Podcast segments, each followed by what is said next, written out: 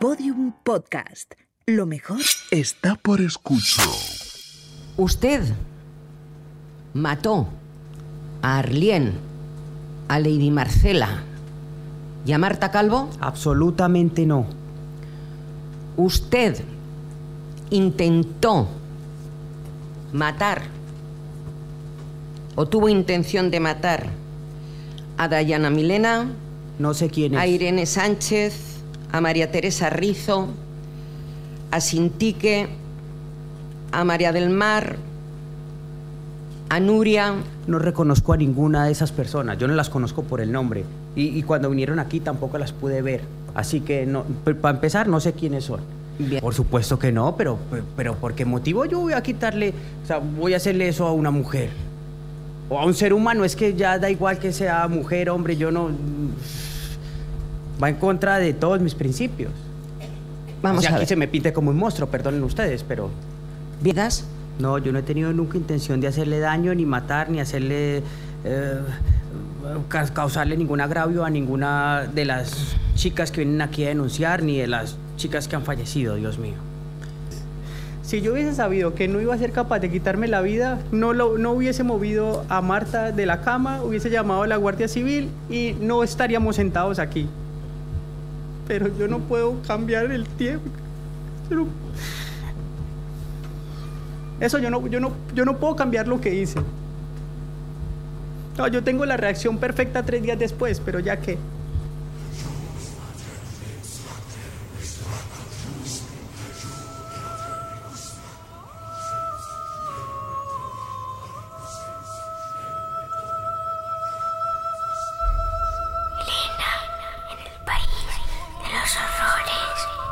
Elena Merino en Podium Podcast.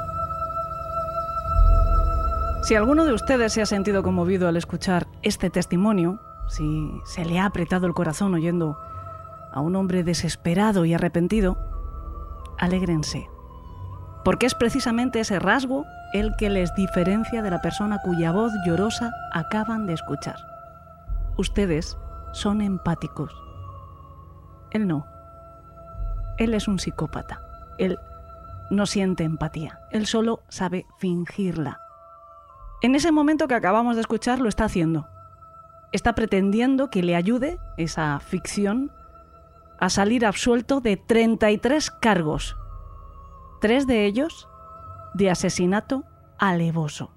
Spoiler, no le sirvió. El hombre al que acaban de escuchar es Jorge Ignacio Palma, el último asesino en serie conocido que ha actuado en territorio español y con quien iniciamos esta duodécima temporada de Elena en el País de los Horrores. Bienvenidos.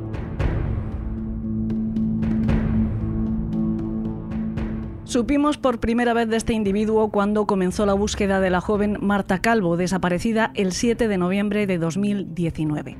Había quedado con él en su casa, en la localidad valenciana de Manuel, y tuvo la precaución de enviarle un WhatsApp a su madre, Marisol, señalándole su ubicación. Cuando Marta no volvió a casa al día siguiente, ni tampoco dio señales de vida, Marisol fue a buscarla a aquel domicilio y Jorge Ignacio le abrió la puerta. Negó conocerla. Negó haber visto jamás a Marta. Bueno, pues esa mentira descarada hizo que la madre cambiara su lógica preocupación por un terror instintivo al comprender que solo podía haber un motivo para que aquel individuo negara a Marta. Jorge Ignacio también entendió una cosa. Había sido descubierto y tenía que huir.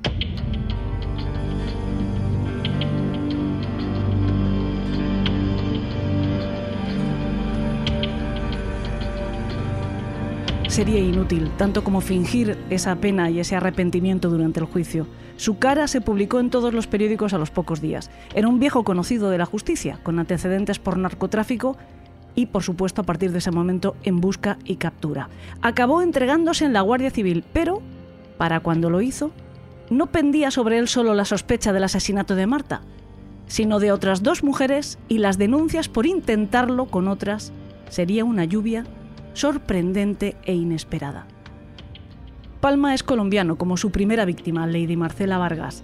Ahora tiene 41. Sus padres se separaron cuando tenía 12. Tiene dos hermanas. Su padre es taxista y vive en su país de origen. Él llegó a España cuando tenía 18 con una novia que se llamaba Lady Laura, con quien trabajó en una tienda en Gandía. Ha tenido otras dos relaciones estables que se le conozcan, su esposa Rualca, con quien se casó en Colombia en 2003, y Lina, con quien tiene una hija de 14 años con la que apenas ha tenido relación. También su madre, con quien sí tiene una estrecha relación, vive aquí, en Palma de Mallorca, donde es limpiadora y cuida ancianos. Tiene antecedentes penales, como hemos dicho, por delitos con drogas. En 2004 la Guardia Civil lo detuvo en Badajoz como integrante de una banda de narcotraficantes. Cuatro años más tarde volvieron a detenerle junto a su abuelo y a otro narcotraficante rumano en Brescia, en Italia, con 9 kilogramos de cocaína. En 2012 salió de la cárcel italiana y regresó a Valencia. En 2014 la Policía Foral de Navarra le detuvo durante una redada y le encontró 300 gramos de cocaína. Fue condenado a tres años y tres meses de prisión por un delito contra la salud pública y otro de tráfico de drogas y se ordenó su expulsión inmediata del país. Pero recurrió la sentencia y pasó solo seis meses en prisión, quedando en libertad provisional desde 2018. Esta es su historia, al menos la que a nosotros nos puede interesar, antes de convertirse en un asesino pero la que viene a partir de ahora es en la que nos vamos a centrar durante el resto del programa hasta nuestra despedida en el Club de los Marineros Muertos. Y lo voy a hacer con una gran ayuda que de verdad me emociona muchísimo recibir y presentarles a todos ustedes. Irene Gaspar, bienvenida. Me hace muy feliz que te incorpores a la banda de Elena en el País de los Horrores. ¿Cómo estás? Pues eh, bueno, un poco nerviosa porque el debut es lo que tiene y, sobre todo súper, súper, súper emocionada y agradecida porque me hayas dado esta oportunidad. Eh, yo soy oyente desde hace muchísimo tiempo y mi vocación criminológica eh, viene también un poco de aquí Tú sabes, te lo he dicho muchas veces, que, empecé a estudiar criminología por tu culpa y, hasta aquí he llegado. O sea que... Oye, me, alegra mucho que utilices bien las palabras, es por tu culpa, por si acaso. no, yo, eh, sabes que hay una cualidad que es de persona inteligente y es cuando haya una persona que sepa más que tú y que te esté enmendando la plana siempre, incorpórala, incorpórala, que no se note. Entonces yo me has dado tantas lecciones en el, buen sentido tantas veces que he dicho, no puede ser, me está dejando en evidencia, haz que se una y así parece que, es un fichaje. No, no, no, es para que no se note que sabes mucho más que yo. Bueno, no, pongas el listón tan alto, que es el primer día y, que, la gente juzgue eh, por sí misma. Eh, hablando de verdad, radicalmente en serio, eh, yo he aprendido mucho de ti, me alegra mucho de que vengas, te decía antes fuera de micro que te voy a hacer una broma y es que además me hace ilusión que te llames Irene porque a partir de ahora vas a ser la mujer del programa, como Irene Adler en Sherlock Holmes, ¿no? Eh, Irene, insisto, bienvenida. Em, muchas veces desde las redes sociales has aportado a este programa eh, y se perdía ahí, porque las redes sociales tienen eso, que es demasiado inmediato y acaba en el hilo perdiéndose en el éter y tus aportaciones a cada uno de estos programas que hemos estado haciendo siempre han sido fabulosas. Has además em, con tus compañeros abierto grupos para que ellos incluso nos hagan sugerencias en Elena en el País de los Horrores. Es decir, que en realidad, aunque todavía no tuvieran escuchado la voz, nuestros mm. secuaces, de alguna forma ya estabas dentro de la banda y ahora sí, ahora ya, como tú dices, con un debut por todo lo alto, hablando de un caso que yo creo que es de, de los grandes que van a pasar a los anales de la historia de la criminología española y eso que en mi opinión, ha pasado bastante desapercibido, posiblemente por la coincidencia en fechas de eh, bueno, pues la revelación del último asesinato em, protagonizado por él en momentos en los que estamos sumergidos en plena pandemia, ¿no? que creo que eh, pues, los acontecimientos han eclipsado todo lo demás que pudiera pasar. Estoy hablando, obviamente, de Jorge Ignacio Palma ¿no? y sobre todo la desaparición de Marta Calvo, que es el caso, el asesinato por el que finalmente llegamos a conocer a este individuo. ¿no? Eh, pero bueno, que finalmente se ha revelado, como digo, como uno de los últimos asesinos en serie que ha actuado en nuestro país, con tres víctimas, ahora ya sí confirmadas por una sentencia, tres víctimas mortales, muchas más en grado de tentativa, creo que hasta siete más. Ocho, ocho, ocho, ocho, mm. más. Pero, como dicen algunos expertos, y hablaremos dentro de un rato también con con uno de ellos, con una persona además que aportó un informe pericial criminológico a la causa, que es eh, Juan de Dios Vargas, junto con Vicente Garrido elaboró ese informe pericial. Ellos defienden que posiblemente haya muchas más víctimas que no hayan podido identificar a este agresor, denunciarlo o que directamente no hayan podido porque no estén con vida, que eso es lo más terrible de todo. Bueno, tú has conocido también el caso, lo has seguido, como lo hemos seguido pues todos los que tenemos interés en estos temas. Hmm. ¿Tienes a lo mejor una, opinión, eh, algo diferente a mí, lo cual me encanta porque aportamos, creo que al final construimos el abanico completo, ¿no? O el espectro completo del caso. Hemos hablado largo y tendido en ocasiones sobre él y ahora pues es el momento de ponerlo en común también con nuestros secuaces. ¿Te parece si vamos reconstruyendo un poco la historia cronológicamente, o por lo menos como se ha ido, como, como, lo, hemos, ido conociendo, efectivamente, Así a través de los medios. Pues es que el, eh, eh, Marta Calvo al final es la punta del iceberg, es la última, la última víctima mortal que, conocemos y, todo fue a raíz de, de, que cuando desapareció fue su madre la que intentó ponerse en contacto eh, con, eh, con, la persona que, había participado en la desaparición porque eh, tenía la ubicación. esto fue en noviembre de 2019. que fue cuando conocimos el, caso. Luego él estuvo desaparecido un montón de, tiempo, mm, que decía que había estado escondiéndose porque estaba muy nervioso, que no sabía cómo, cómo afrontar la situación pero eh, nosotros tenemos constancia de la primera desaparición con resultado de muerte en marzo de, ese mismo año, de 2019. Se trata de Arlene Ramos, que era una trabajadora sexual brasileña. Eh, él había contactado con ella para mantener un encuentro sexual eh, mm, con fiesta blanca, que era lo que él buscaba principalmente. Ahora hablaremos de lo que se trata la fiesta blanca. Y la compañera de piso de, esta chica, Darlene Ramos, fue la que llamó a la policía al encontrársela convulsionando en el piso donde ellos trabajaban. Hay un registro de las cámaras de seguridad donde se ve a Ignacio Palma abandonando, bueno, se le ve entrar en el edificio y luego se le ve eh, abandonando el, el, piso abruptamente cuando pasó esto, que la chica empezó a encontrarse mal y cuando llega la policía la llevan al hospital, que, es donde fallece por una supuesta sobredosis de cocaína. Y hasta ahí, hasta ahí se queda. Lamentablemente, eh, cuando es una prostituta y viene, en esta, eh, eh, viene así, con, estos síntomas, pues no tuvieron en cuenta que se podía tratar de un homicidio y ni mucho menos de un asesinato. Y de hecho lo terrible es que a él lo llaman, lo llevan a comisaría y, le llegan a interrogar. Y bueno, pues sí, parece que hay una denuncia por omisión de socorro, pero ya se le deja libertad, se le deja libertad porque efectivamente lo único que se le puede acusar es del delito de omisión del deber de socorro, que está tipificado en el artículo 195 del Código Penal. Y, eh, por no haber auxiliado a, la víctima encontrándose esta en, una situación de, peligro inminente. Es pero por teniendo lo único... él ya bastantes antecedentes porque por eh, Jorge Ignacio, mm. eh, exacto. O sea, Jorge Ignacio Palma tenía ya al menos en tres ocasiones, había estado en prisión por tráfico de drogas.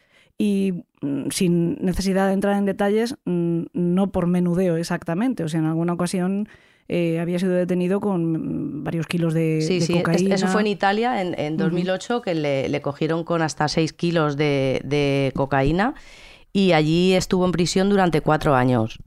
Luego ya regresó, cuando le concedieron la libertad allí en, en, Italia, regresó a España y sí que se ha estado dedicando, pues esto, al narcotráfico. Lo que pasa es que eh, la última vez que se le ha cogido aquí en nuestro país fue en Pamplona, con 350 gramos de cocaína que les encontraron en una casa donde se ejercía la prostitución. Eh, por lo que yo he podido estar leyendo, este señor se dedicaba a entregar cantidades de droga mm, lo suficientemente grandes como para eh, que le pudieran condenar a prisión por este motivo. Y de hecho, la abogada que le ha llevado eh, los otros casos de narcotráfico aquí en nuestro país es la misma que, ha, sido su abogada de defensa en, este, en esta causa.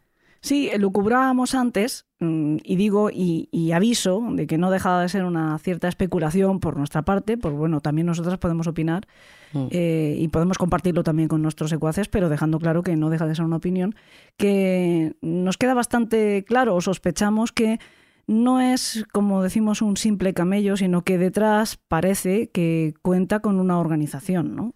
Sí, sí, así es, así es. Bueno, tú me, me, comentabas antes que incluso eh, mm, algunos familiares suyos se habían visto involucrados en, mm. en, los casos anteriores por narcotráfico. Y bueno, en, Italia me parece que es detenido con el abuelo. Mm. Luego comentaremos más adelante porque, bueno, como sabrán los oyentes, eh, el cuerpo de Marta no, no ha aparecido. Él en un principio ha dicho que la descuartizó, pero hay especulaciones... Eh, que ha participado en, la, hacer desaparecer el cuerpo, pues la organización para la que él trabaja mm, y, que no ha sido él solo, que no ha actuado él solo en, este, en este sentido. Sí, sí, sí. Así que nada, bueno, después de, esto que pasó con, con Arlene Ramos, la chica, la chica brasileña, eh, cinco meses antes de la desaparición de Marta, Marta desaparece en noviembre, como comentábamos antes, eh, Lady Marcela Vargas, que es, una colombiana de 26 años, también ejercía la prostitución, es hallada muerta en el piso donde, donde trabajaba. Y sin conocerse... Ella trabajaba sola, ¿no? Porque estamos viendo que Arlene no, Arlene trabajaba en un, en un piso con más chicas, pero eh, Lady, eh, Lady Marcela, Vargas estaba sola en el momento en el que se produjeron los, los, hechos. Y bueno, pues sin conocerse en ese momento las circunstancias que rodean el, fallecimiento, eh, e igualmente se entiende que ha sido muerte por, por sobredosis. Y lo que sí que se, se, ha sabido a posteriori es que las cocaína, la cocaína que habían consumido las víctimas era de altísima pureza. estamos hablando de que alrededor de un 80%, cuando lo normal eh, que la cocaína que se consume en, la calle en nuestro país es de un 30% de pureza. Entonces, bueno, mm, con, esta pureza era eh, una opción, una posibilidad que, el resultado del consumo en, elevado grado fuese resultado de muerte como, como así ha sido en, estos tres casos. Aunque, como comentabas antes, hay otras ocho víctimas supervivientes que, han podido narrar eh, las prácticas que, que, llevaba a cabo Ignacio Palma.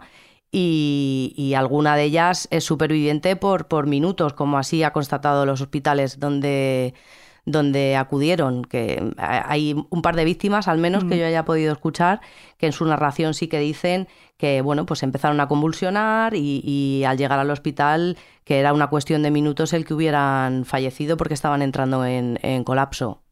Él siempre actuaba de la misma manera, contactaba con estas, con estas chicas a través de aplicaciones o bueno, pues llamadas telefónicas, reservaba, digamos, un tiempo con una chica para tener relaciones sexuales y esto que eh, tú has citado que llaman fiesta blanca, ¿qué exactamente en qué consiste?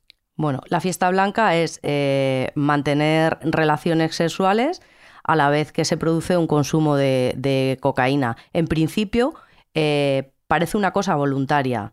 Cuando la ingesta de cocaína es, por las vías respiratorias o, fumada, con las trabajadoras sexuales, ellas han aceptado, porque de hecho eh, yo he tenido acceso a algunas conversaciones que mantenía con, con algunas de las supervivientes en el que él era muy explícito en este sentido, eh, qué, es lo que quería de ellas.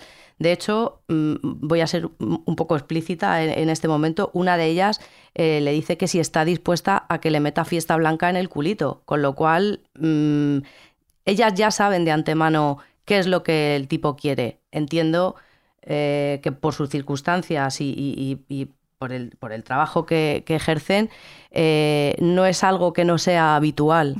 Eh, sin embargo, alguna de ellas también, como cuando han testificado en tribunal, alguna de ellas sí que ha dicho que ellas aceptaban el tema de la fiesta blanca, mm, digamos, el concepto general, lo que has explicado tú al principio, ¿no? Que sea esa relación sexual mezclada con consumo por, por vía eh, nasal de cocaína, porque además, según explicaban estas chicas, em, ellas conocen trucos para fingir que están consumiendo droga, porque tienen que cuidarse y por lo tanto, pues muchas veces ellas no quieren ni siquiera consumir.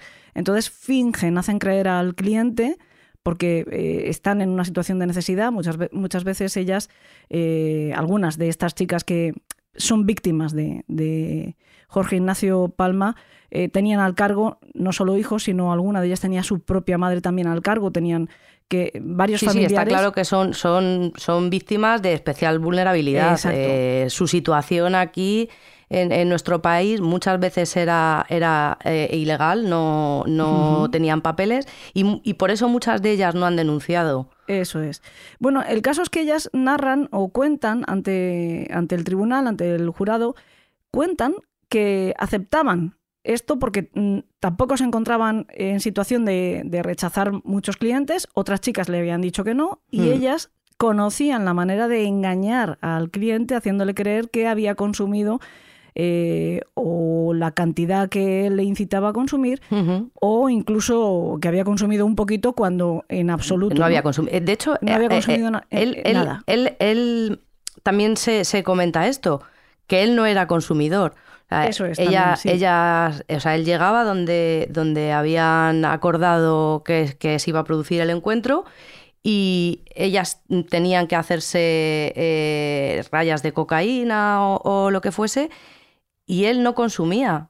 Y, eh, alguna de ellas que, he escuchado el testimonio eh, narrado por, por ella misma, sí que comentaba, eh, oye, si tú no vas a consumir, yo no puedo seguir consumiendo, porque además ya se habían empezado a encontrar mal, precisamente por la alta pureza de la que hablábamos antes.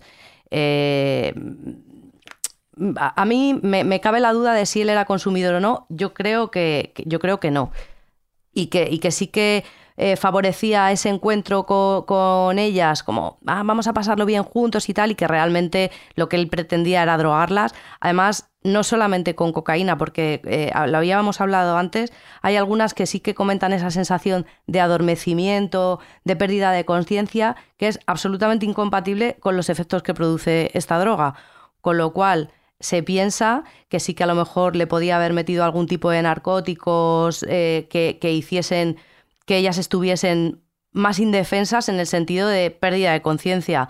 Como, como hablábamos antes, eh, ellas incluso se han llegado a despertar y, se le han encontrado a él mm, observando la situación y demás, como, como me decías antes. Sí.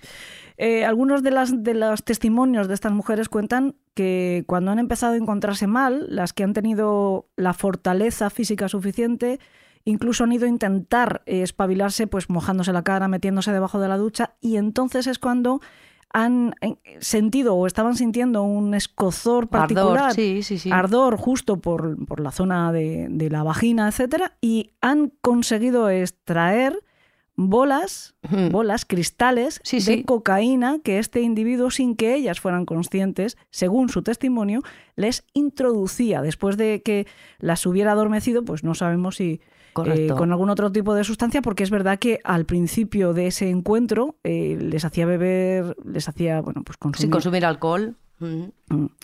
Este siempre era el modus operandi. Y otra cosa que me llama la atención es que él quedaba más de una vez con alguna de las víctimas. Según el, informe pericial criminológico que firman eh, Juan de Dios Vargas, con quien hablaremos después, y Vicente Garrido, ellos interpretan que existe una intención de terminar eh, el trabajo porque hay un objetivo homicida en todo momento en Nacho, eh, en Nacho Palma. Yo no sé, creo que aquí es donde quizá hay un punto divergente que, que, me parece de lo más interesante precisamente porque, bueno, pues abre debate y también seguramente nuestros propios secuaces tendrán esa, esa, distintos puntos de vista, ¿no? Habrá quien considere que mm, al final las muertes sean el resultado de, de un cierto descontrol por parte de Nacho Palma y hay quienes pensarán que no, que era exactamente lo que iba buscando, el objetivo que tenía. Desde luego, independientemente de lo que yo piense o no, la sentencia es muy clara en este sentido y le han condenado por asesinato alevoso, con lo cual la jueza ha, entendido conforme a derecho, conforme está establecido en los artículos que, que, rigen esto, que él sí tenía la intención de matarlas.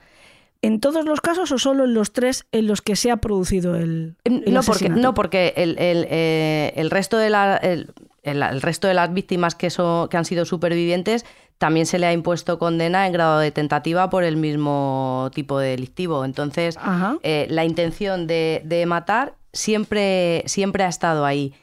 ¿Qué pasa? Que esta es la conclusión a la que ha llegado la jueza a través de las pruebas, etcétera, etcétera pero la defensa dice que nunca hubo intención de, matar, sino que se le ha ido de las manos y que más allá de pasar un buen rato con la fiesta blanca, pues al final eh, el, resultado es que hay tres personas que han, que han fallecido.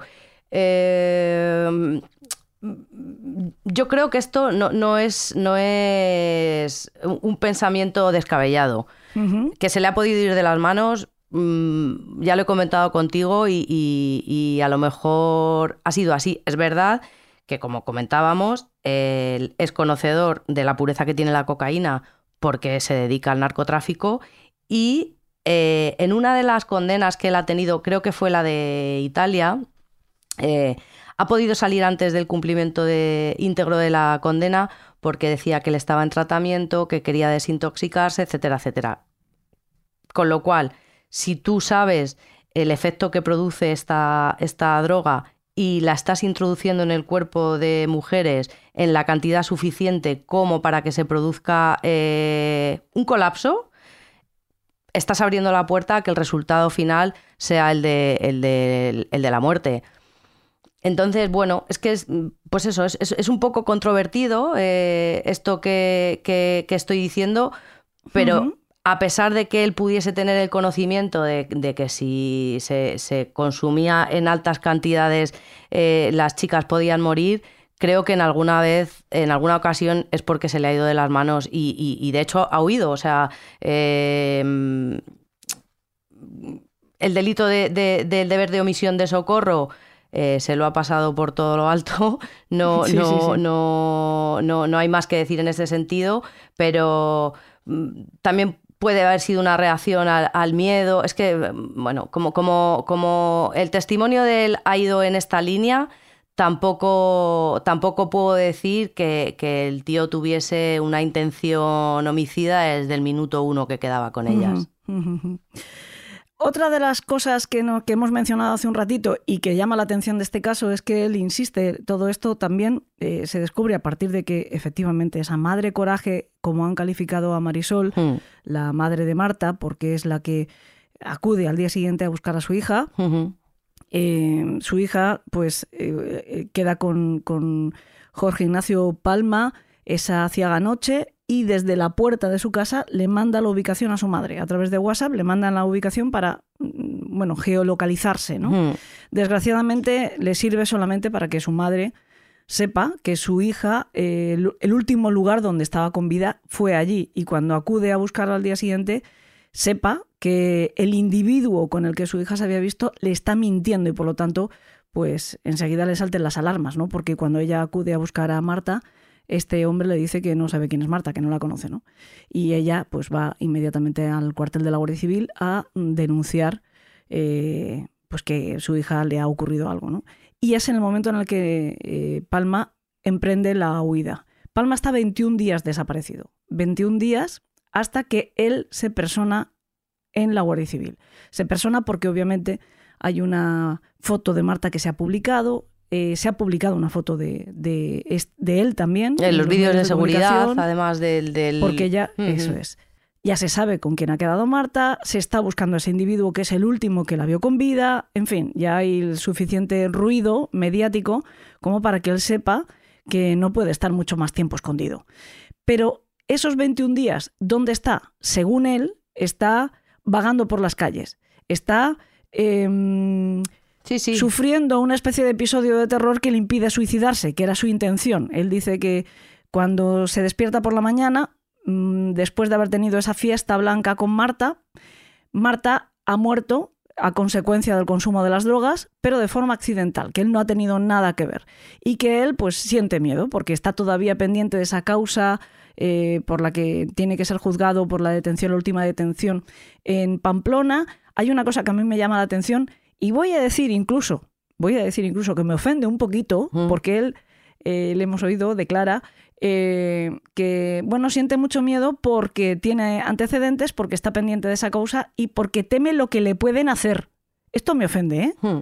Esto de que tema lo que le pueden hacer si le detienen. Pues no te van a hacer nada, te van a tratar bien y te van a interrogar. Pero bueno. Eh, Sí, sí, porque eh, eh, afortunadamente en España contamos con, con unas garantías procesales que, son intachables, o sea, quiero decir, Eh, y de hecho ahí tiene, tenemos el juicio que ha tenido que ha sido hipergarantista. O sea, no ha podido ser más cuidadosa, em, pulcra la magistrada Hmm. con este individuo y la propia sentencia. hmm, Vamos a que llegaremos a ello, ¿no? Porque es de las cosas que quizá más nos haya sorprendido a todos, ¿no? hmm. Pero bueno, en cualquier caso, como digo, pues estos 21 días que según él está eh, vagando por las calles, eh, buscando las fuerzas para seguir viviendo, eh, durmiendo en cartones, y cuando llega al- al- al- a la Guardia Civil, pues él aparece mm, muy bien, pulcro, etcétera.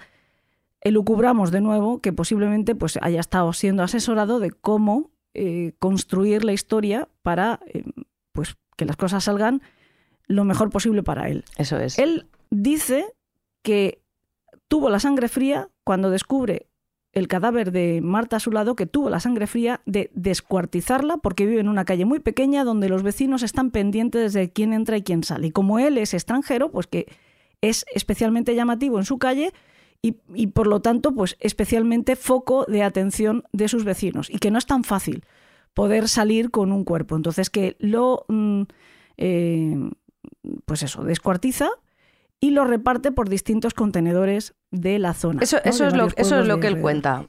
Que a mí. Pero que esto está absolutamente descartado, además. Sí, sí, es que eh, era lo que te iba a decir. Él, eh, donde se producen los hechos es en un piso de Manuel, eh, que es donde se presenta la madre a, buscar a Marta.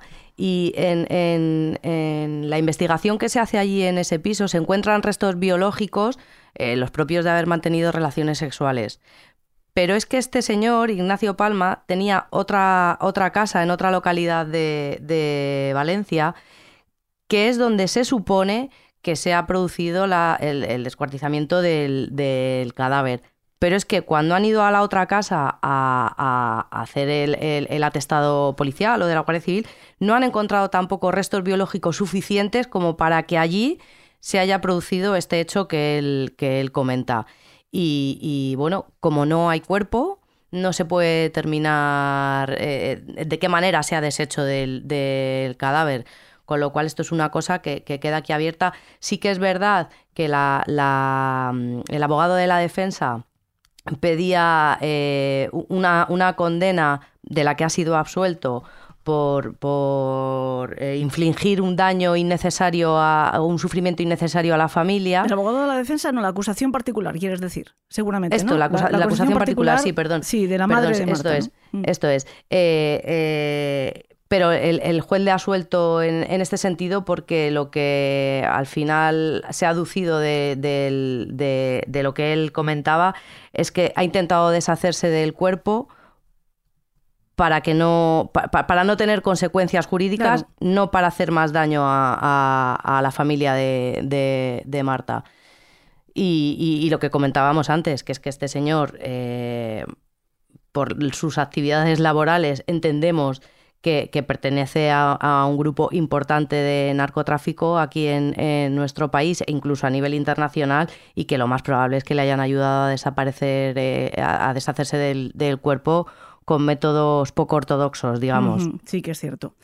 Bueno, yo decía, vamos a llegar al tema de la sentencia porque ha sorprendido a todos. ¿no? Durante el juicio fue en junio, eh, si no recuerdo mal, eh, quedó visto para sentencia, em, culpable de todos los cargos por, creo, unanimidad, eh, con una contundencia, un caso que se considera de los más complejos de la historia judicial española. 700 hmm. preguntas tuvieron que contestar eh, los miembros del jurado durante sus deliberaciones. Eh, una causa de no sé cuántos folios, no sé si eran 145 folios.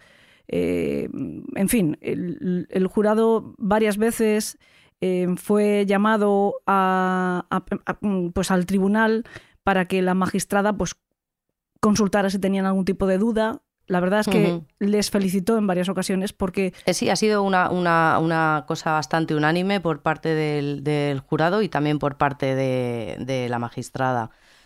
Pero vamos, que mm. Mm, sobre todo decían que, que, eh, lo habían entendido todo, todo perfectamente. Creo que tuvieron un par de dudas que, pudieron ser aclaradas en ese momento. Cinco días duraron las deliberaciones, cinco días. Mm. Y como digo, pues al final, ¿cuántos cargos eran, se enfrentaba a 24 cargos, me parece. Sí. 24 mm, cargos. Así es. Ahora, ahora desgranaremos mm, uno a uno el, eh, la sentencia. No, no hemos tenido acceso a ella porque no la han debido de publicar aún pero, pero sí que tenemos las condenas, la indemnización y todo, y ahora, ahora comentaremos en qué consiste cada una, porque ha sido una, una sentencia que ha levantado bastantes ampollas, porque eh, había un clamor popular que pedía la prisión permanente revisable y, y que no, no, ha sido así porque no, porque no entra dentro de los preceptos que, que, se piden en el artículo 140, que es el que regula eh, la prisión permanente revisable. Pues mira, creo que 24 no, puede ser que sean 33 delitos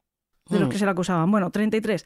Como decía, 143 eh, folios tenía el objeto del veredicto, que quedó, como digo, eh, visto para sentencia en junio, y ahora, hace pues una semana más o menos, se conoce finalmente el veredicto. Se le pedían hasta cuatro, me parece tres, tres o cuatro, eh, se le pedían en prisión permanente mm, revisable por la muerte de, las tres víctimas. Se le pedían desde las cuatro acusaciones particulares. El fiscal no. El fiscal, curiosamente, pedía 130 años. 130 años y una indemnización de 340.000 años, pedía Fiscalía. Fiscalía pedía menos de lo que finalmente ha sido condenado. Eh, también es, una, es un hecho bastante insólito. Pero bueno, durante todos estos meses, los medios de comunicación eh, hablaban desde el momento en el que se supo que era mm, culpable, que había sido considerado culpable de todos los cargos, todos eh, vaticinaban, yo creo que mm, presumían demasiado, no sé si la palabra correcta sería decir optimista, no sé si sería mm. correcto, pero bueno, eh, valientemente, ¿no? se envalentonaban y, aventuraban que iba a ser condenado a prisión permanente revisable. Y de repente, pues nos sorprende una sentencia por 159 años. Y 10 meses. Y 10 meses. Y, una indemnización de 640.000 euros, que es lo que ha fijado al final la magistrada. Esto parece muchísimo, o parecía muchísimo, antes de que tuviéramos la prisión permanente revisable. El caso es que ha sido una sentencia que ha ofendido a todas las partes. A mm. todo el mundo le ha molestado. Le ha molestado, obviamente, al reo, porque mm, supongo que ellos pedían la absolución, de hecho, me parece. Sí, sí, sí, sí. Eh, también me parece valiente ¿eh? pedir la absolución. 33 eh, cargos, 10 víctimas, es valiente pedir la, absolución. Y, pero por otra parte, todos estaban esperando la prisión permanente revisable, son 159 años, y ahora nos dirás cómo, cómo, cómo se puede proceder o, qué significan estos 159 años, si se cumple la pena íntegra, si no, si efectivamente como mm, mm, piensan unos dentro de apenas de una década va a poder empezar a pedir ciertos privilegios, si no, ¿qué ha ocurrido? ¿Por qué no hay prisión permanente revisable para un asesino múltiple que encima además es un asesino sexual? Sí, a ver, eh, por, delante que quede que eh, eh, yo estoy mm, absolutamente con el dolor de la familia.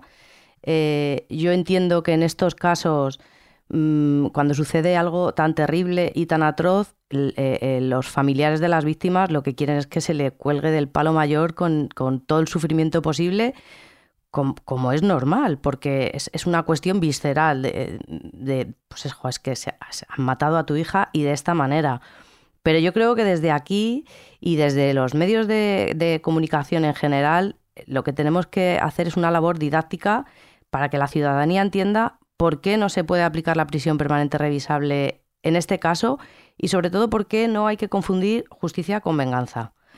Eh, como decías antes, no- nuestro, nuestro sistema penal es un sistema bastante garantista, eh, ya, ya quisieran muchos países, y, y se le ha aplicado lo que se le podía aplicar conforme a derecho. ¿Qué sucede? Que hay, pues eso, un clamor popular eh, para que la prisión permanente revisable se haga extensiva a otros supuestos que ahora mismo no están contemplados, como decía en el artículo 140. Pero es que esto no es una cuestión de- de- de- del juez que, que ha dictado sentencia. Esto es una cuestión legislativa que va por otros cauces.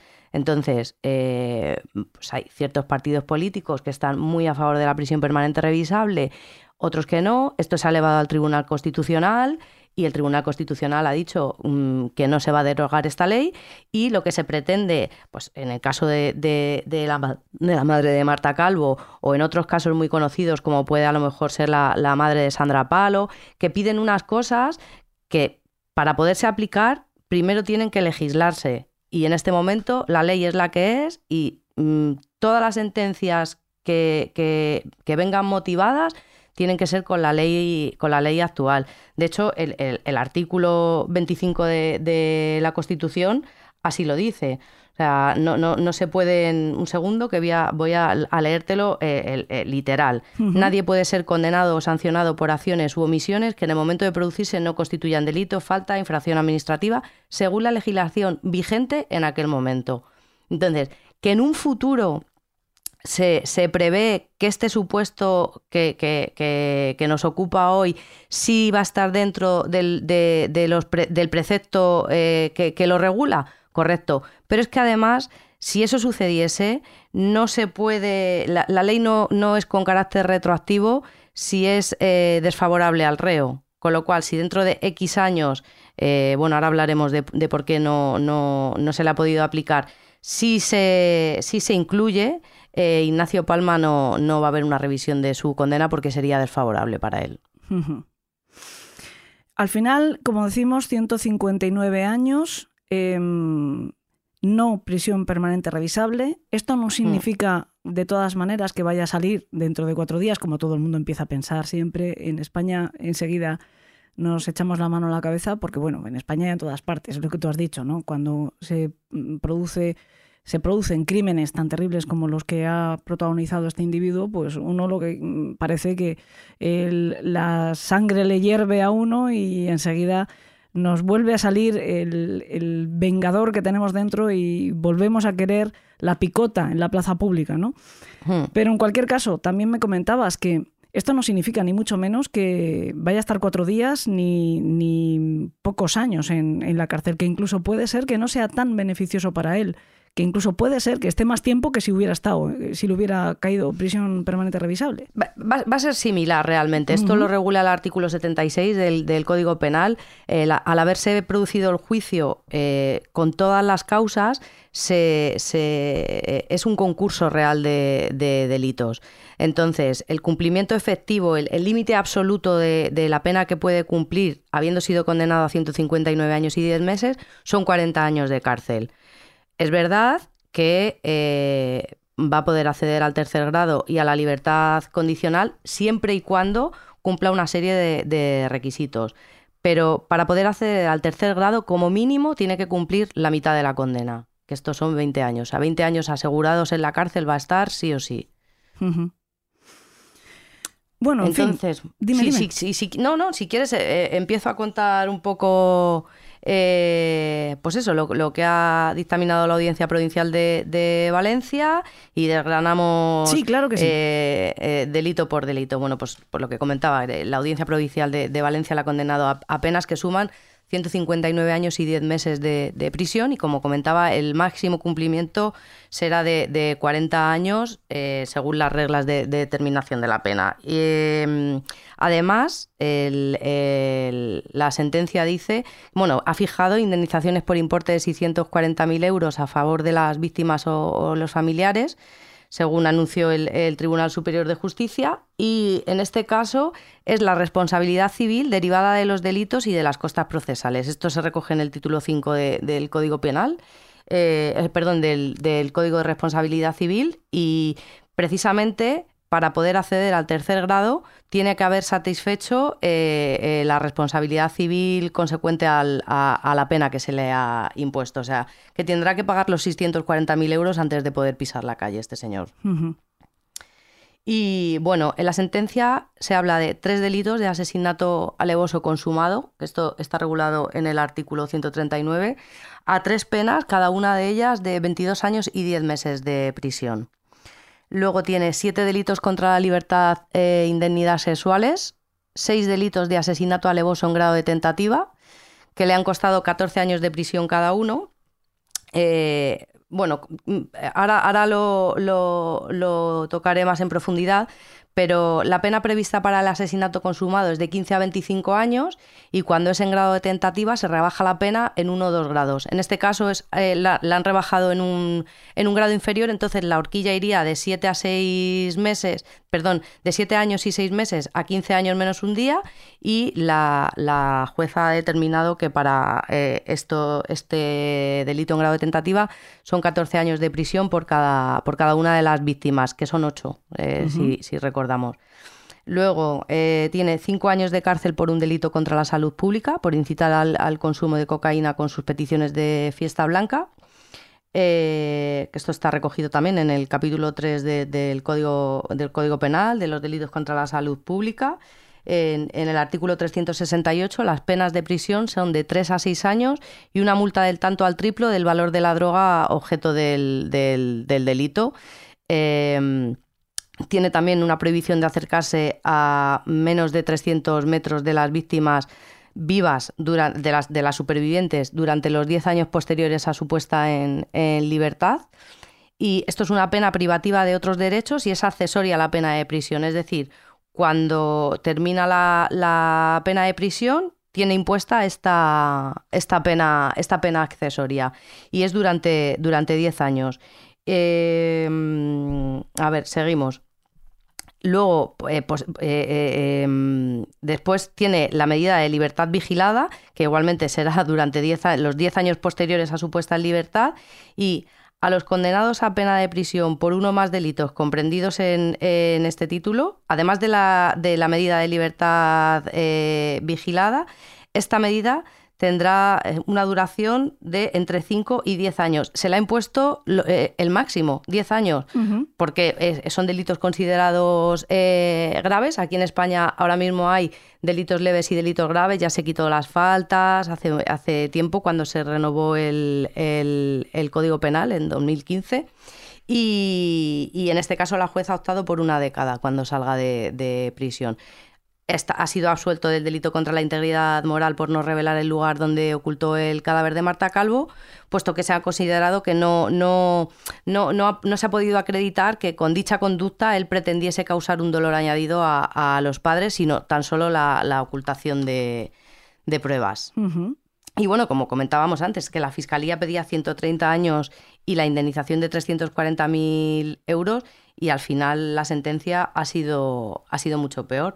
Luego, por parte de la acusación, eh, todas las víctimas que sin conocerse entre ellas coinciden en el, relato, lo que hablábamos, él se presenta como una persona educada, que trataba de convencer a, las chicas de que, tuvieran la fiesta blanca y, lleva una cantidad de droga de entre 20 y 30 gramos de cocaína, que es una mm, brutalidad. Eh, eh, pretendía introducir la, la sustancia estupefaciente en el, en el interior del cuerpo de, de las chicas y a pesar de que había una situación de, de- consentimiento, sí que ha entendido la acusación que existía agravante de violencia machista. Mm, yo hab- hablé contigo el otro día, finalmente la jueza sí que lo ha entendido así, porque se le ha aplicado el- eh, la pena de, de asis- de asesinato en, en la mitad superior al considerarse que ha habido agravante de alevosía y el agravante de, y el agravante de género. Pero mm, eh, yo creo que es más por su condición sexual que realmente eh, ha- haya sido un atentado contra ellas por el hecho de, de ser mujeres. Pero bueno, se ha entendido así, la jueza lo ha entendido así y, y- y- y así ha- ha- le ha condenado con, con- con las dos agravantes por alevosía, que, eh, bueno, ahora eh, em, hablaremos un poco de lo que se entiende por, por alevosía, que es que el, el- el culpable comete cualquiera de los delitos contra las personas empleando en, en la ejecución medios, modos o formas que tiendan directa o especialmente a asegurar la muerte de la persona sin que haya riesgo para el autor eh, eh, por parte por, eh, por una mm, posible defensa por parte Sí. de, del- del- de la víctima. Y, y luego la dominación machista y pues lo que te decía, que procede la determinación de la pena en, en su mitad superior, siendo la horquilla en la que se puede mover el, juez en el caso de asesinato es de 15 de 10 a 25 de 10 a 25 años y en este caso eh, era de 15 a, a 22 y así ha sido. 22 años es lo que le ha impuesto por por el, eh, los asesinatos eh, alevosos Dice lo, que comentábamos de- del agravante de género. En el, artículo 22 de- del, Código Penal dice de las, circunstancias que agravan la responsabilidad criminal si se contempla el agravante de género. Y es por ello que la pena escogida por la magistrada parte de, de esa mitad superior que se encontraría entre 17 años y 6 meses y los 25 años. En fin, bueno, eh, sea como sea, eh, nos quitamos a Jorge Ignacio Palma de circulación durante un largo periodo de tiempo. Aún así, pues estamos seguros de que van a recurrir la sentencia. De hecho, estamos convencidos de que van a recurrir la sentencia ambas partes, tanto las acusaciones como, como la defensa. Eh, No sé si al final esto acabará, pues, en prisión eh, permanente revisable, como pretenden eh, las acusaciones particulares al menos, aunque, como decimos, pues Fiscalía ha pedido incluso menos de, de lo que Es que esto, le ha esto eh, eh, por aquí viene la controversia. ¿Qué sucede? Que en, en el, el artículo que regula lo de la prisión permanente rebus- revisable dice el hecho que fuera subsiguiente a un delito contra la libertad sexual que el autor hubiera cometido sobre la víctima. ¿Esto qué quiere decir? Que la, la muerte ha de haberse producido después de la agresión sexual. Y aquí lo que se ha tenido en cuenta es que la muerte se ha producido durante la relación sexual. Por eso no puede acogerse en, eh, en esta parte del artículo. Y luego, por otro lado, dice, al reo de asesinato que hubiera sido condenado por la muerte de más de dos personas, se le impondrá una pena de prisión permanente revisable. Aquí son tres, pero es que están dentro de la misma causa, ¿vale? Para que, para que pudiese haberse aplicado en este caso la prisión permanente revisable, tendría que haber habido una condena previa en otra causa independiente eh, para poder considerarlo más de dos muertes. Es verdad que hay otros casos en, en España que, siendo una circunstancia muy similar, el juez sí ha entendido que podía aplicarse la prisión permanente revisable. Pero es que en España hay una cosa que derecho penal está prohibido y es la analogía. Yo no puedo, eh, en, un supuesto parecido, meter un precepto que no recoge la norma, porque está prohibido. Entonces, ¿que hay eh, otros jueces que lo han interpretado de forma diferente? Bueno, como no es jurisprudencia, o sea, como no es eh, doctrina del Tribunal Supremo y demás, que son de, de tribunales de, de jurisprudencia or- ordinaria, no, no, no se puede atender a, a- a- esa práctica. Entonces, eh, lo van a recurrir y, a ver qué a ver qué se dictamina, pero vamos, mm, yo, yo creo que se va a quedar con la condena que, que le han puesto. Y como comentábamos antes, es una cosa mm, que, que- pide la ciudadanía y, probablemente eh, lo, lo intenten legislar, pero no es fácil, ¿eh? En fin, Irene, creo que como debut te has coronado, es decir, Te has coronado, no era nada sencillo. Has tenido que hacer un análisis además de un tema bastante arduo y bastante complicado, como es una sentencia. Ya decimos que de la causa judicial posiblemente, bueno, posiblemente no, según los especialistas, la más compleja que ha habido en la historia judicial española, al menos desde que se aprobó la ley de la ley del jurado en 1995. Así que mm. enhorabuena, bienvenida a la banda de Elena en el País de los Horrores. Ya te digo que te iba a llamar la mujer, pero creo que te voy a llamar la genia. ¿Qué te parece? pues nada, Elena, muchas gracias. Espero que, haya sido aclaratoria la, explicación. Sé que son conceptos muy densos, que es, es, complicado, que a veces es un poco tostón ponerse a ver cosas de, derecho penal. A mí es que me, encanta esto, ya lo sabes, que desde que me levanto hasta que me acuesto estoy con, los crímenes en mi vida. Y, espero igual hace falta aclararlo en algún momento. ¿eh? No, espero, espero que, pues, que mi intervención haya sido, haya servido para aclarar un poco esto y y nada, muchísimas gracias por, la confianza y, espero que, no haya defraudado. Que va, que va. Grandes aventuras nos esperan, Irene. Grandes aventuras. Gracias. Muy bien. A ti. Elena, en el país de los horrores. Con Elena Merino en Podium Podcast.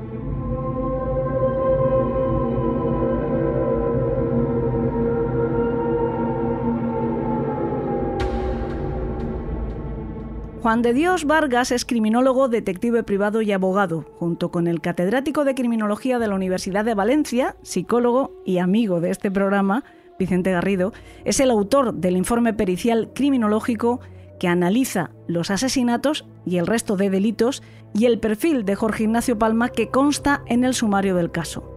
Hemos tenido ocasión de hablar con él largo y tendido en una entrevista que les ofreceremos íntegramente la semana que viene y en la que incluso nos llega a dar una primicia.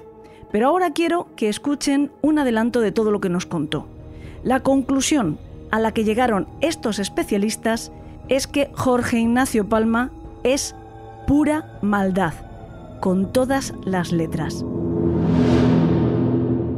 Pura maldad porque además hemos de decir que eh, en la, cuando hicimos el informe de 55 páginas, que tiene 59, cuando hicimos el informe, lógicamente investigamos en toda la literatura internacional la, existencia de un eh, modus operandi similar y no nos encontramos con nada parecido. Estamos ante el primer asesino en serie que mata a sus víctimas eh, embadurnándolas en cocaína e introduciéndole por sus eh, por sus orificios naturales, eh, cocaína en estado de, altísima pureza, ¿eh? el 98% de pureza.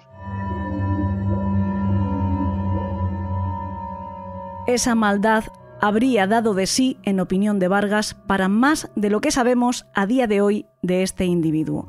La semana que viene oiremos de qué manera realizaron el informe pericial basado sobre todo en el testimonio de las víctimas supervivientes. Su relato lleva a sospechar a algunas personas que Palma quizá oculte más cadáveres aparte del de Marta. Tres de ellas están ya aprobadas por el tribunal y adjudicadas. Una de ellas no, no se pudo analizar más el cadáver porque los padres, la familia de Colombia no, no, no tenía dinero para repatriar el cadáver, entonces se incineró el otro se le hizo una autopsia muy breve y el último, que es el de Marta Calvo, pues bueno, estamos todos convencidos de que ha sido así y así lo ha declarado el jurado, ¿no?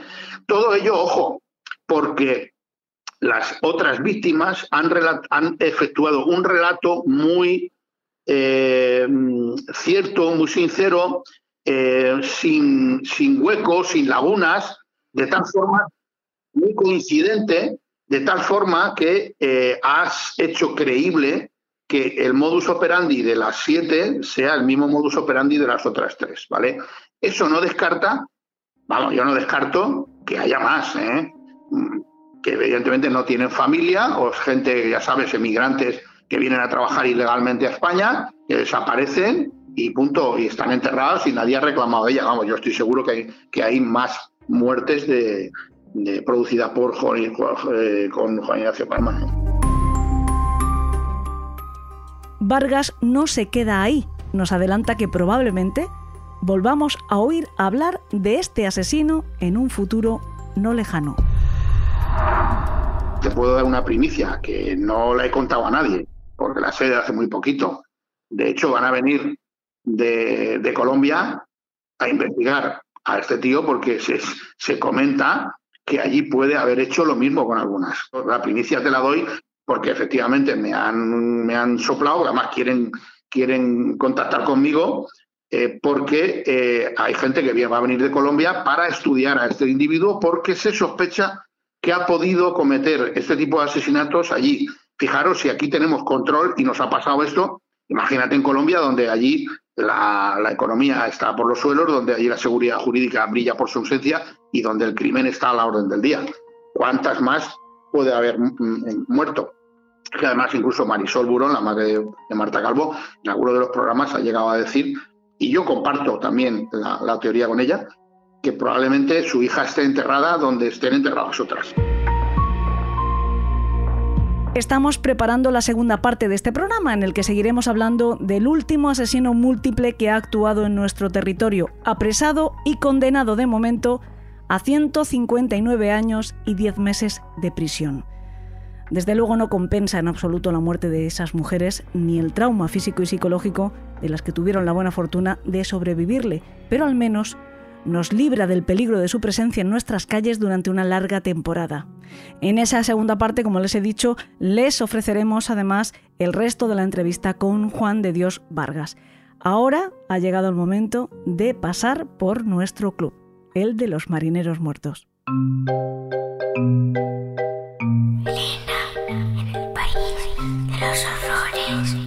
Con Elena Merino en Podium Podcast.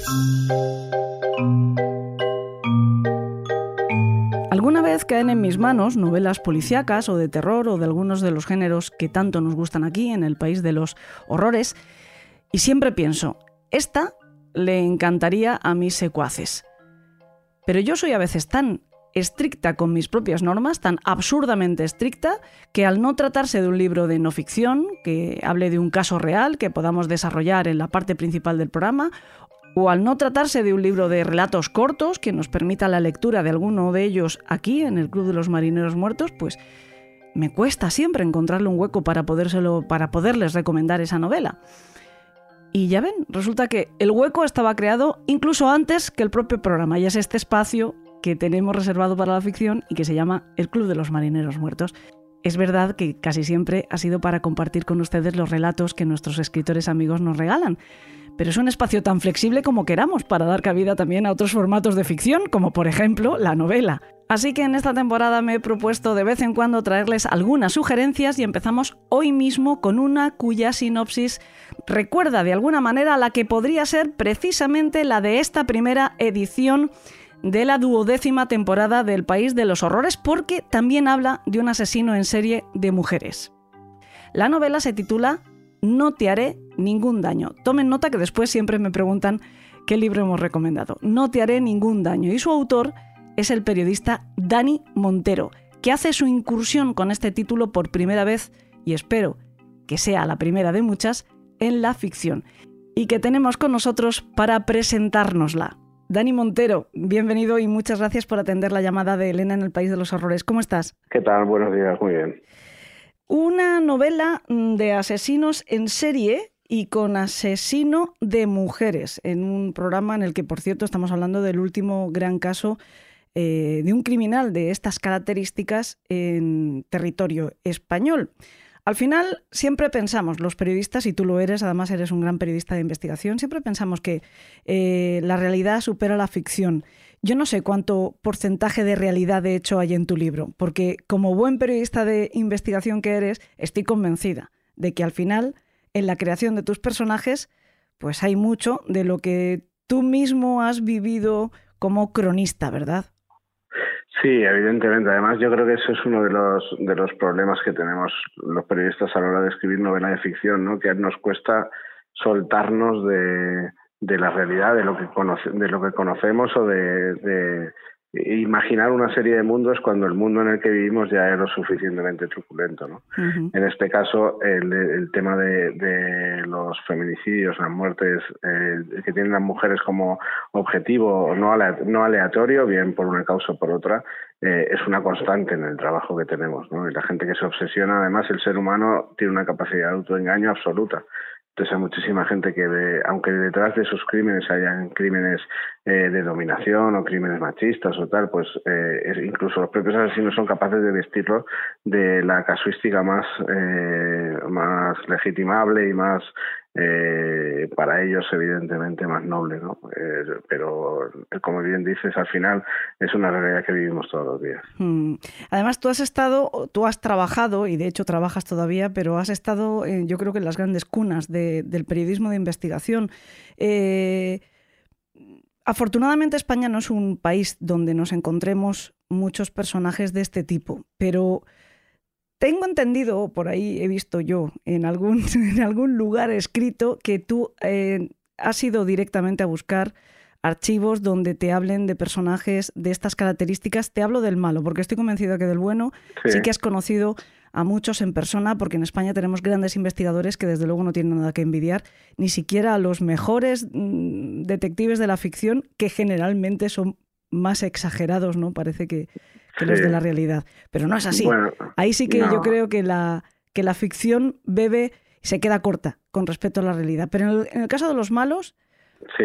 yo creo que sí que no hace falta muchas veces que echarle más azúcar, ¿no? Si, si encontramos, hay personajes que a mí hay, una, hay un ejercicio que me, que me resulta eh, hasta divertido dentro del el horror que es hablar de sucesos, pero me resulta hasta divertido cuando voy a ver una película de mm, policíaca, de género negro, me gusta rastrear en qué os habéis inspirado los autores, en qué personajes de la vida real os habéis inspirado los autores.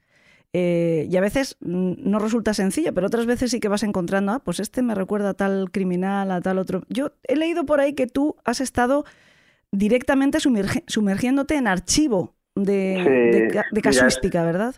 Sí, mira, cuando preparamos la novela yo me fui eh, evidentemente por el trabajo siempre tenemos relación con criminólogos y demás. En este caso me fui al despacho de Beatriz de Vicente, abogada, criminóloga, profesora de criminología, y entonces fui y le dije, Beatriz, mira, eh, eh, te estoy en este proyecto, tal, y ella me dio parte de su base de datos, que sabes que ya lleva muchísimos años investigando con esto, y me dio, por decirlo así, los 100 perfiles más interesantes que ella consideraba que podían que podían coincidir con la novela lo que, lo que hay muchas partes de la novela, por ejemplo, que, que están basadas en, en, crímenes reales de, las, de la época de los años 70 y 80, de asesinos en series reales. ¿no? Entonces, cuando la gente lee la novela y luego eh, habla conmigo a lo mejor y yo le digo, mira, no, es que esto está es que esto que parece que es, imposible que sea así, mira, pues es de este caso, esto es de este caso, esto es de este caso.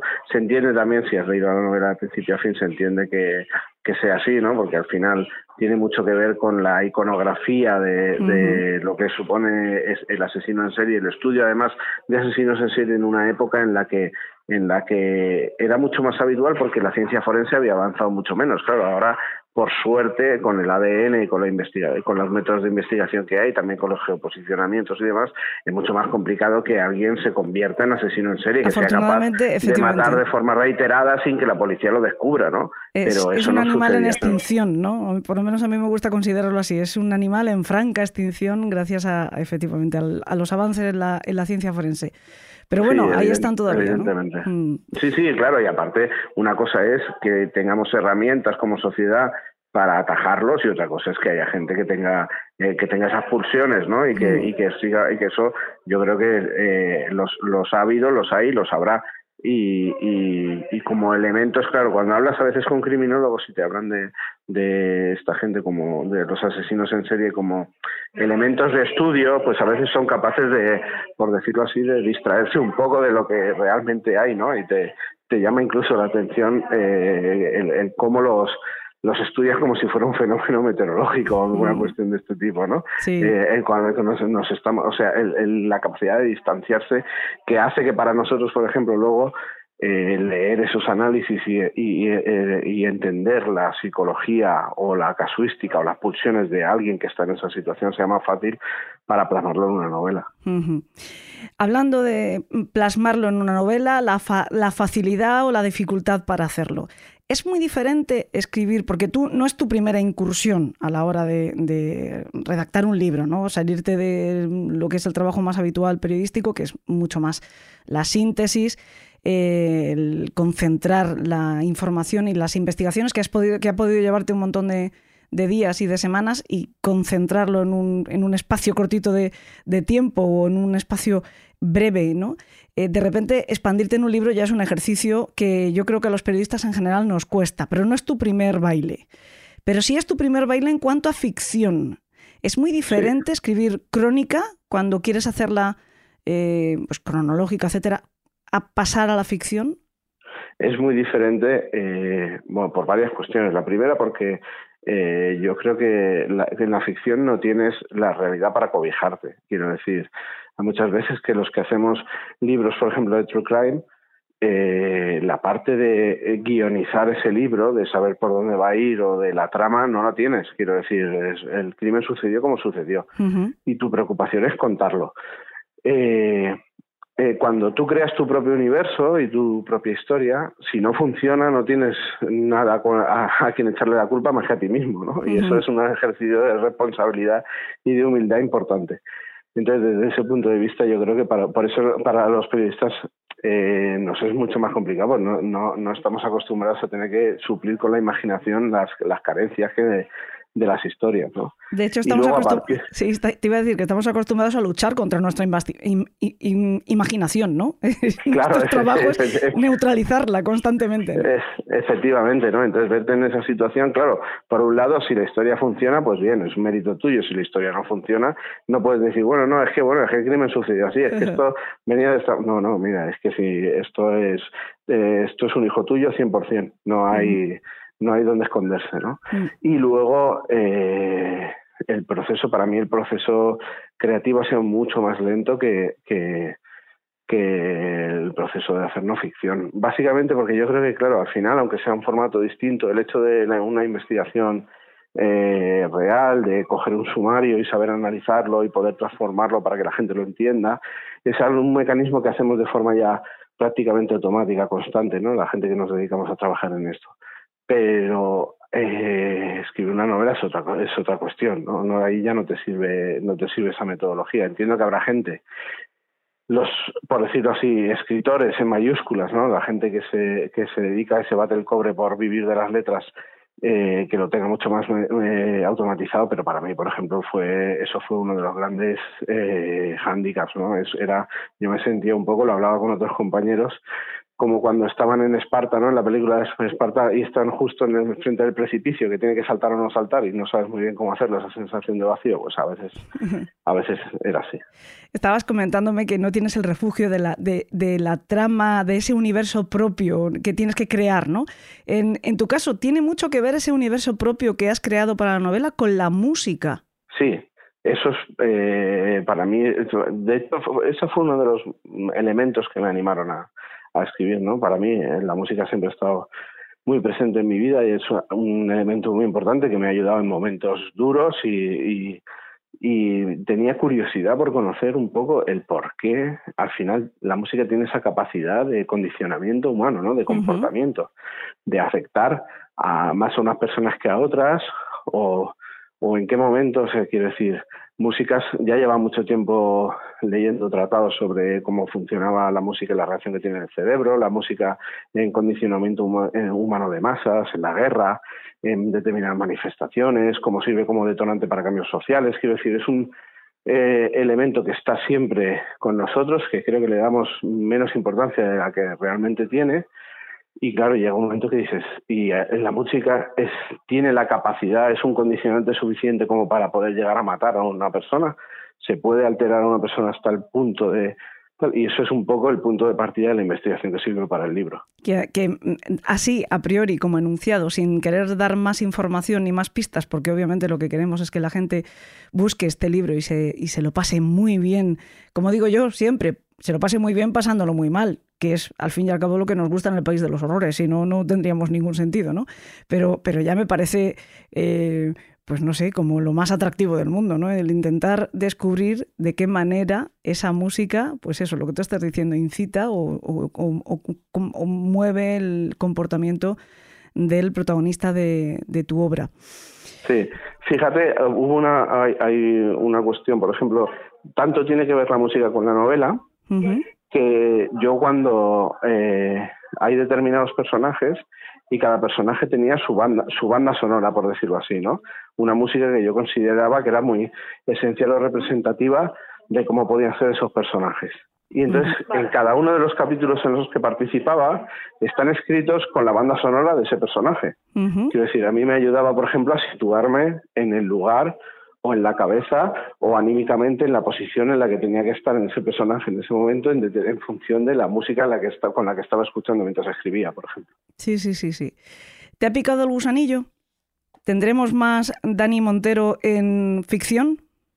Pues mira, yo creo que sí, pero te, te soy muy sincero. Mira, hay, esto es como cuando eh, alguien lleva preparando su, un, disco ¿no? durante 20 años y entonces el primer disco es muy bueno porque se ha vaciado ahí y luego el segundo disco es el que realmente dices, bueno, ¿y ahora qué hacemos? ¿no? Sí, sí, sí. Pues, no, no, pero no, eso de, eh, lo de morir de éxito, no, no, no, ¿eh? No, no, no. No, no, quiero decir, quiero decir, yo he hecho, he hecho en, no tener ningún daño, he hecho por decirlo así, lo que me apetecía en ese momento, ¿no? Sí. Eh, al final es un juego literario, un juego donde eh, eh, el lector también tiene que tener la, voluntad de entrar.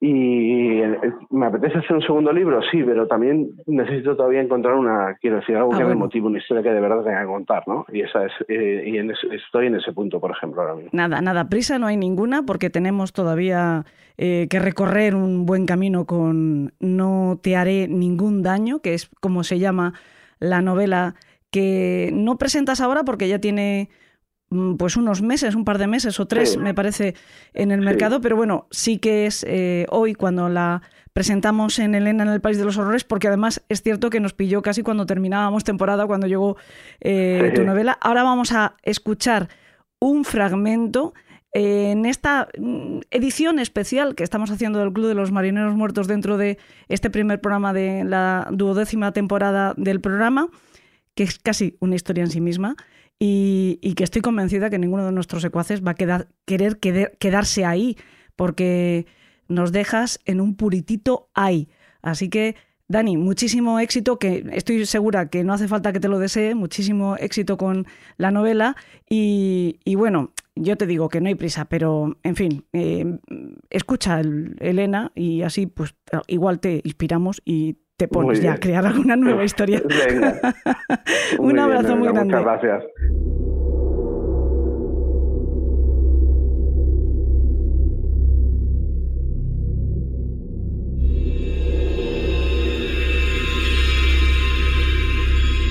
Laura trató de reclinarse despacio, sintiendo como su cabeza daba vueltas mientras sus pupilas intentaban ubicarse en una especie de neblina al abrir los ojos. La joven trató de moverse. No pudo. Quiso levantar las manos, estirar las piernas y ponerse de pie llevada por el instinto. Imposible. Pronto notó la presión de las correas en su cuerpo, la tensión en los tobillos, en los muslos, en los brazos. Sintió sobre la frente con cada intento de escapar la cinta de cuero que ataba su cabeza y la mantenía inmóvil en el cabecero de aquella especie de camastro. La postura le pareció familiar reclinada y con las piernas abiertas. Se sintió expuesta y fue entonces cuando lo entendió. Laura había despertado cautiva sobre un antiguo sillón de parto, una vetusta camilla de ginecólogo que se había convertido en su cárcel y que emitía un chirrido metálico con cada movimiento. Tras un par de forcejeos, la joven desistió mientras se esforzaba por adivinar sin suerte dónde se encontraba. Su visión periférica acertó a dibujar una estancia cerrada y sin ventanas, con una luz fría y de aspecto abandonado. Los muros estaban repletos de símbolos, de números y notas, mientras la humedad manchaba con un juego asimétrico el blanco de la escayola y, pequeños fragmentos de yeso se desprendían de la pared, a veces lisa y a veces desconchada. En el techo, Laura pudo ver colgadas algunas cadenas y herramientas. Paró un momento y trató de respirar. La joven notó en el aire un olor extraño, una mezcla de productos químicos, sudor y olvido, una versión repulsiva de todo lo que haría que cualquier mujer quisiera salir de allí corriendo cuanto antes.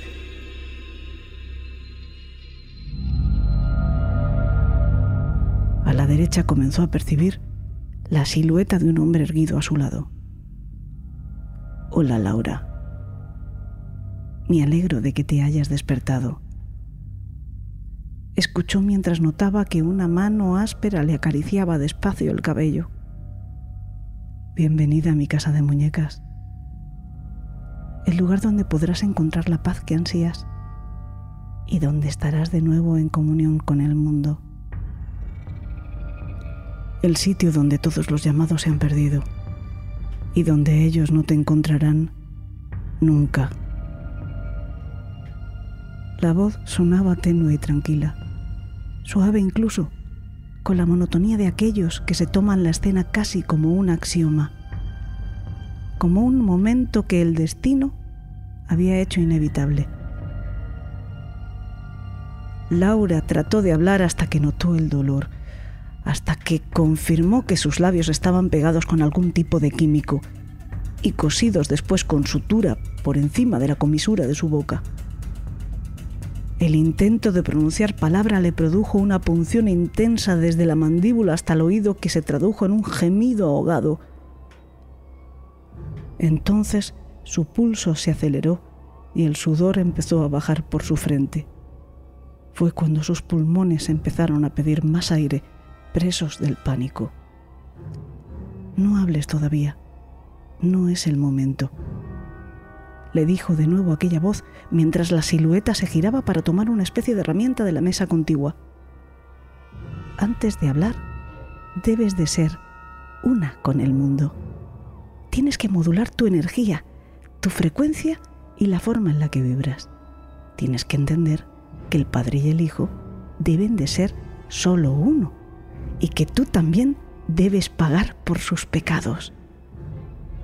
Tienes mucho que decir, pero has de sentir que todo encaja hasta lograr que el caos se vuelva armonía.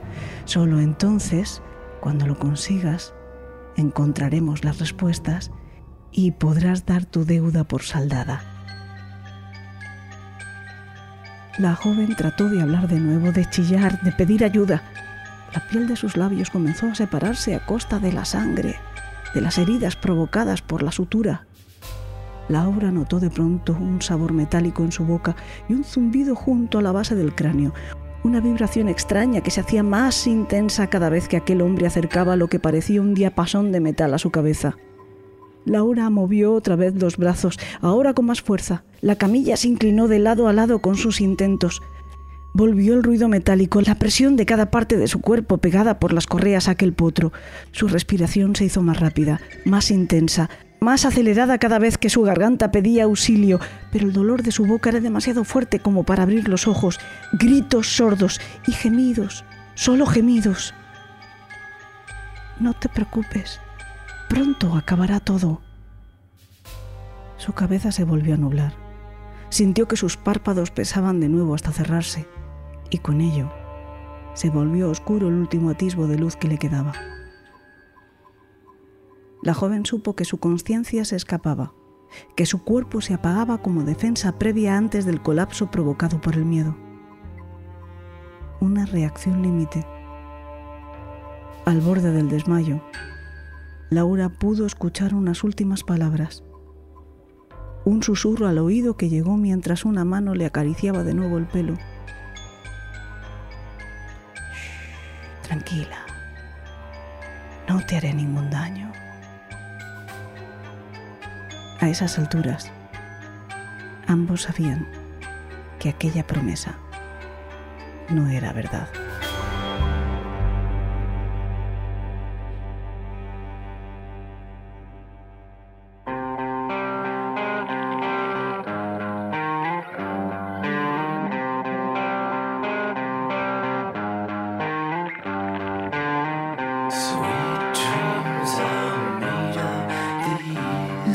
Montero que su novela es para un momento de vacación y esparcimiento.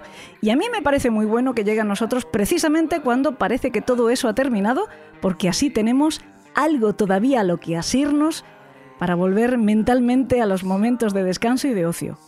Además, que me parece a mí que lo tenemos todo demasiado parcelado en el calendario, que solo se puede ir a la playa en verano, que solo se pueden comprar y regalar libros por San Jordi y en Navidad. ¡Qué demonios! Disfrutemos de los placeres veniales cuando nos venga en gana y si puede ser continuamente, mucho mejor, como escuchar Elena en el País de los Horrores, que es verdad que nos vamos unas semanas en verano, pero les dejamos todo nuestro archivo sonoro para escuchar en iVoox y en iTunes, por suscripción, pero solo cuesta un eurito y medio al mes, nada más.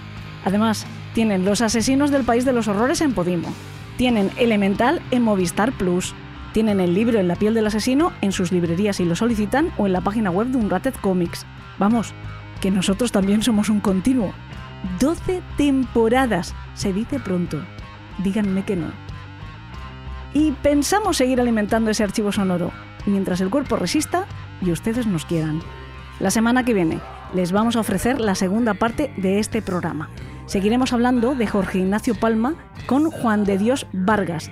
Vamos a volver a repasar su historia, pero desde el punto de vista de este experto y conociendo en profundidad su análisis como perito cualificado, que la ha vivido en primera línea de fuego y al pie del cañón, pues, como les he dicho en su presentación, es uno de los firmantes, junto con Vicente Garrido, del informe pericial criminológico que forma parte del sumario de este caso. Es un clásico de casi todos los programas comenzar augurando grandes sorpresas y novedades para la nueva temporada. Pero a mí siempre me ha gustado hacer una promesa bien distinta, en la que no te puedes equivocar y por lo tanto tampoco les puedo fallar a ustedes. En realidad esto siempre como una especie de lista de buenos propósitos al comenzar el curso. Y el que yo siempre me hago, y el que les brindo a ustedes por lo tanto, es el mismo cada temporada. Vamos a intentar seguir siéndonos fieles a nosotros mismos, para bien y para mal, para acertar y para equivocarnos, y espero que para aprender en ambas situaciones. Las sorpresas y las novedades llegarán seguro también, para mejorar las cosas, espero, pero no para cambiarlas. Y eso incluye que no nos falte tampoco quien nos diga que hemos perdido nuestra esencia, que eso es un clásico irrenunciable. Como lo son nuestros chicos de Yes Cast, poniéndonos guapos para llegar a ustedes. Y ahora más que nunca, con chica nueva en la oficina, Irene Gaspar Rubio. Gracias a los tres pero más irrenunciables que ninguna otra cosa son ustedes. Ahí va otro clásico. ¿Qué sería de nosotros sin su compañía? La nada absoluta. Gracias por volver. Gracias por estar siempre. Que tengan dulces sueños.